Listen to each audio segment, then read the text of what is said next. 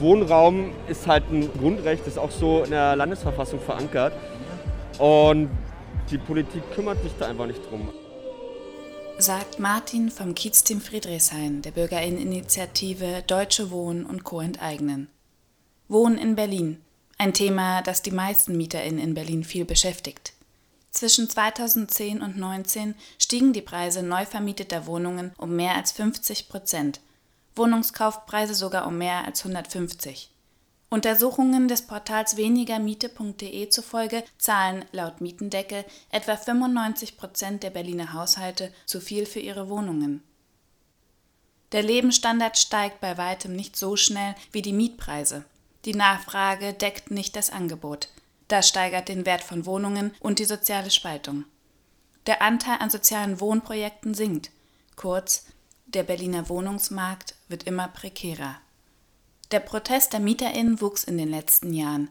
Bei einer Kundgebung am 3. April 2019 gingen 40.000 Menschen gegen die hohen Mieten in Berlin auf die Straße.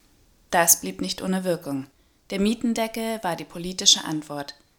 Er trat am 23. Februar 2021 in Kraft und sollte den Wohnungsmarkt regulieren. Man nennt äh, solche Politik Mietpreiskontrolle. Das ist die Setzung der oberen Grenzen auf die Mietpreise oder Beschränkung des, des Wachstums der Mietpreise. Erklärt Dr. Konstantin Kolodolin vom Deutschen Institut für Wirtschaftsforschung. Tatsächlich sanken die Mieten regulierter Wohnungen um rund 7 bis 11 Prozent. Für ca. 1,5 Millionen BerlinerInnen wurden die Mieten auf dem Stand vom 18.06.2019 eingefroren. Leider sank nicht nur der Mietpreis, sondern auch das Angebot an Wohnungen und das sogar um mehr als die Hälfte. Dagegen stiegen Mieten in umliegenden Gebieten wie zum Beispiel Potsdam. Die Bilanz ist eher ernüchternd. Wenn ich sehr niedrige Mietpreise habe, aber keine Wohnung mieten kann, dann wozu dient solche Regulierung?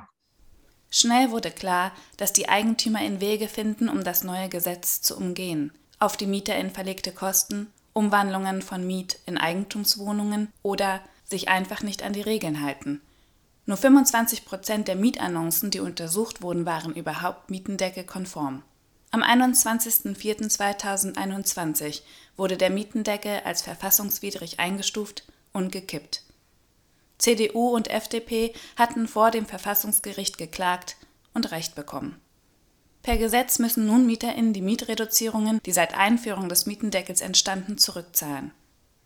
Lässt sich denn schon sagen, welche Konsequenzen diese kurze Geschichte des Mietendeckels hat? Hier kann man zurzeit nur spekulieren. Also, also wenn man die regulierten Mieten oder erlaubten Mieten mit den Marktmieten vergleicht, dass der Unterschied manchmal 500 oder sogar mehr pro Monat betrug. Also der Unterschied zwischen, äh, zwischen erlaubten Mieten und Marktmieten war teilweise enorm. Das heißt, dass innerhalb von einem Jahr sollte ein Haufen Schulden für manche Leute gesammelt haben. Staatshilfen stehen zwar in Aussicht, dennoch ist unklar, wie es für Neuzugezogene aussieht, die sich die neuen Mieten nicht mehr leisten können.